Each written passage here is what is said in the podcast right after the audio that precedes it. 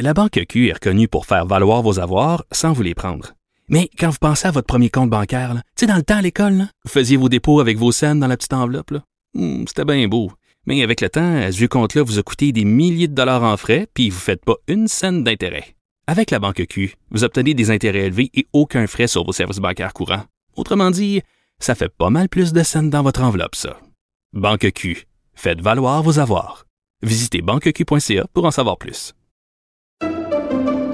Pendant que votre attention est centrée sur vos urgences du matin, vos réunions d'affaires du midi, votre retour à la maison ou votre emploi du soir, celle de Desjardins Entreprises est centrée sur plus de 400 000 entreprises à toute heure du jour. Grâce à notre connaissance des secteurs d'activité et à notre accompagnement spécialisé, nous aidons les entrepreneurs à relever chaque défi pour qu'ils puissent rester centrés sur ce qui compte, le développement de leur entreprise. Danny Saint-Pierre.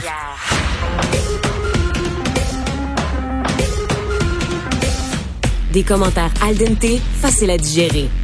Danny Saint-Pierre façonne l'actualité aussi bien que la cuisine. Cube Radio. Anaïs Gertin-Lacroix, bonjour. Bonjour, Dani. Hey, Imagine-toi donc que Robin, Oui. Robin de Batman et Robin, là, serait potentiellement bisexuel. Ça a été confirmé, imagine-toi. Robin. Enfin, on, on va de l'avant. On n'aurait pas pu le savoir, hein? Pas tout. Tu sais, quand tu regardes les vieux Batman, là, tu vois Robin, là, euh, il y a quand même, il y a tout le temps eu une espèce d'ambiguïté, tu trouves pas? Ben, ça a été, un, excuse-moi l'expression, mais un running gag, là, une blague, et ça depuis extrêmement longtemps, l'orientation sexuelle de Robin. là. je me rappelle, écoute, toute jeune déjà, euh, des, des, des oncles, des tantes, des amis, je sais pas, là, tu sais, j'ai souvent entendu, même à l'école, des, des blagues, justement, sur l'orientation de Robin. Et là, pour la toute première fois, Dani, c'est beau à voir, tu sais, on se dit, enfin, on met Ben ça oui, l'avant certain. aussi dans des bandes dessinées. Pourquoi les héros devraient être héros. Hétéronormatifs, tu sais? euh, les, les héros euh, arrivent de partout. euh, on a des Ouais. gens de toute orientation qui font des choses extraordinaires. C'est le fun qu'on puisse euh, faire un pas dans cette direction-là. Ben oui, puis au-delà d'être hétéro, souvent nos héros, ce qu'on a vu, là, je pense entre autres, je sais que c'est pas une bande dessinée, mais entre autres un James Bond, tu sais, le côté très macho même qu'on met de l'avant, de je bois de l'alcool, je suis, euh, Je suis mal euh, Je vais te faire l'amour. à mes pieds.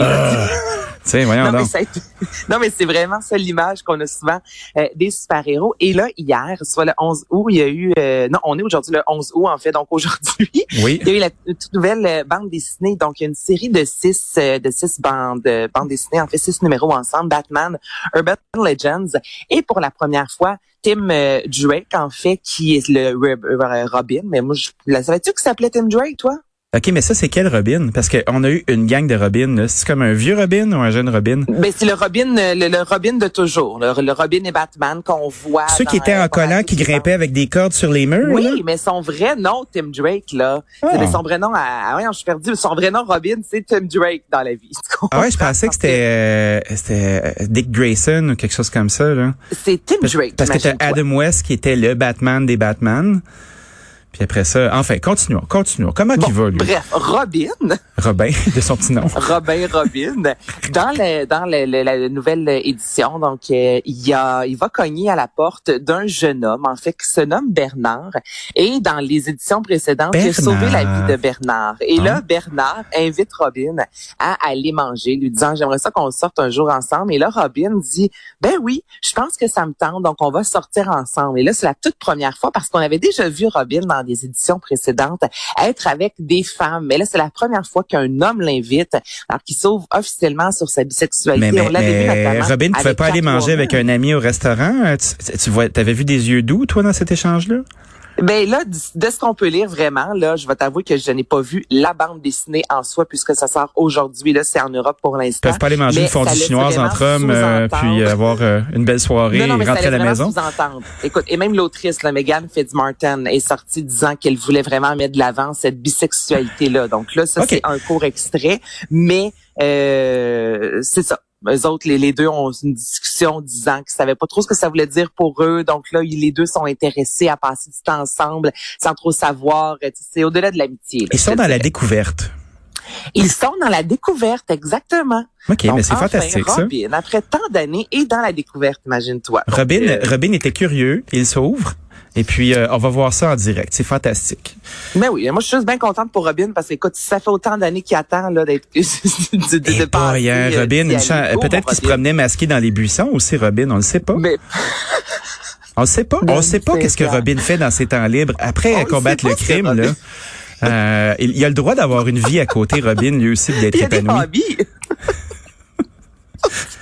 Donc, euh, c'est ça. Robin, Ah, des fois, ben, accroche sa cape pour passer un peu de fun euh, et mettre ses pieds sur le pouf.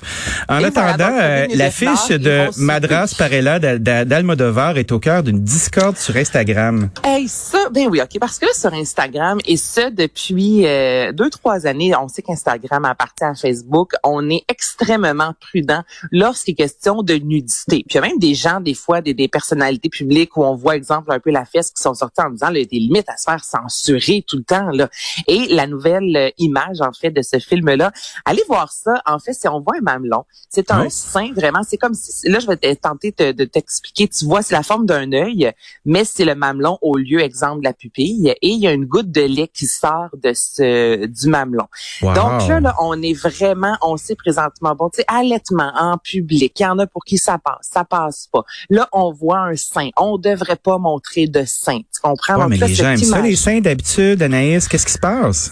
Ben là, écoute, en raison des règles d'utilisation, ça a été barré. Tu comprends? Donc là, de son côté, Pedro Mal- euh, est sorti disant il y a une limite à tout, là, à Mané, s'il vous plaît, là, c'est pas euh, c'est pas sexuel. Là. Je veux dire, tu vois l'image, oui, je, je vois le sein, mais on n'est pas du tout dans euh, l'hypersexualisation, dans on met un sein de l'avant avec du lait, il y a une bouche, on n'est pas du tout là-dedans. Moi, à la base, avant même de voir, je vais t'avouer, le mamelon, c'est surtout la forme de l'œil. Tu sais, j'avais plus l'impression que c'était un œil. Puis ok, oui, c'est vrai, c'est un mamelon, il y a une goutte de lait. Là, évidemment, ça a été retiré. Là, ça reste la- l'affiche d'un film. Donc là, on, on se pose la question, tu sais, est-ce qu'on doit, vu qu'il y a un côté artistique, c'est l'affiche d'un film, est-ce qu'on doit laisser ça de l'avant? Si Mais est-ce que c'est un robot qui a décidé ou un humain vraiment stiff? Ben, c'est l'humain vraiment stiff, là, je te dirais. Ah ouais, hein? Parce que Almodovar, Ben, écoute, là, pour les gens qui connaissent pas Almodovar, là, c'est un cinéaste espagnol.